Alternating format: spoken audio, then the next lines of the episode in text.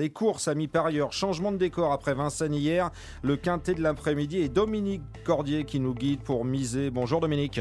Bonjour Stéphane, bonjour à tous. Direction Auteuil cet après-midi avec le prix général de Rougemont, une course de haie longue de 3600 mètres qui a réuni 14 concurrents, tous âgés de 4 ans. Mon favori porte le numéro 5 et s'appelle Tempo du Matin. Tempo du Matin qui vient de faire des débuts intéressants dans cette catégorie euh, sur ce parcours et sur cet hippodrome, il s'est classé euh, troisième, mais c'était une course de rentrée.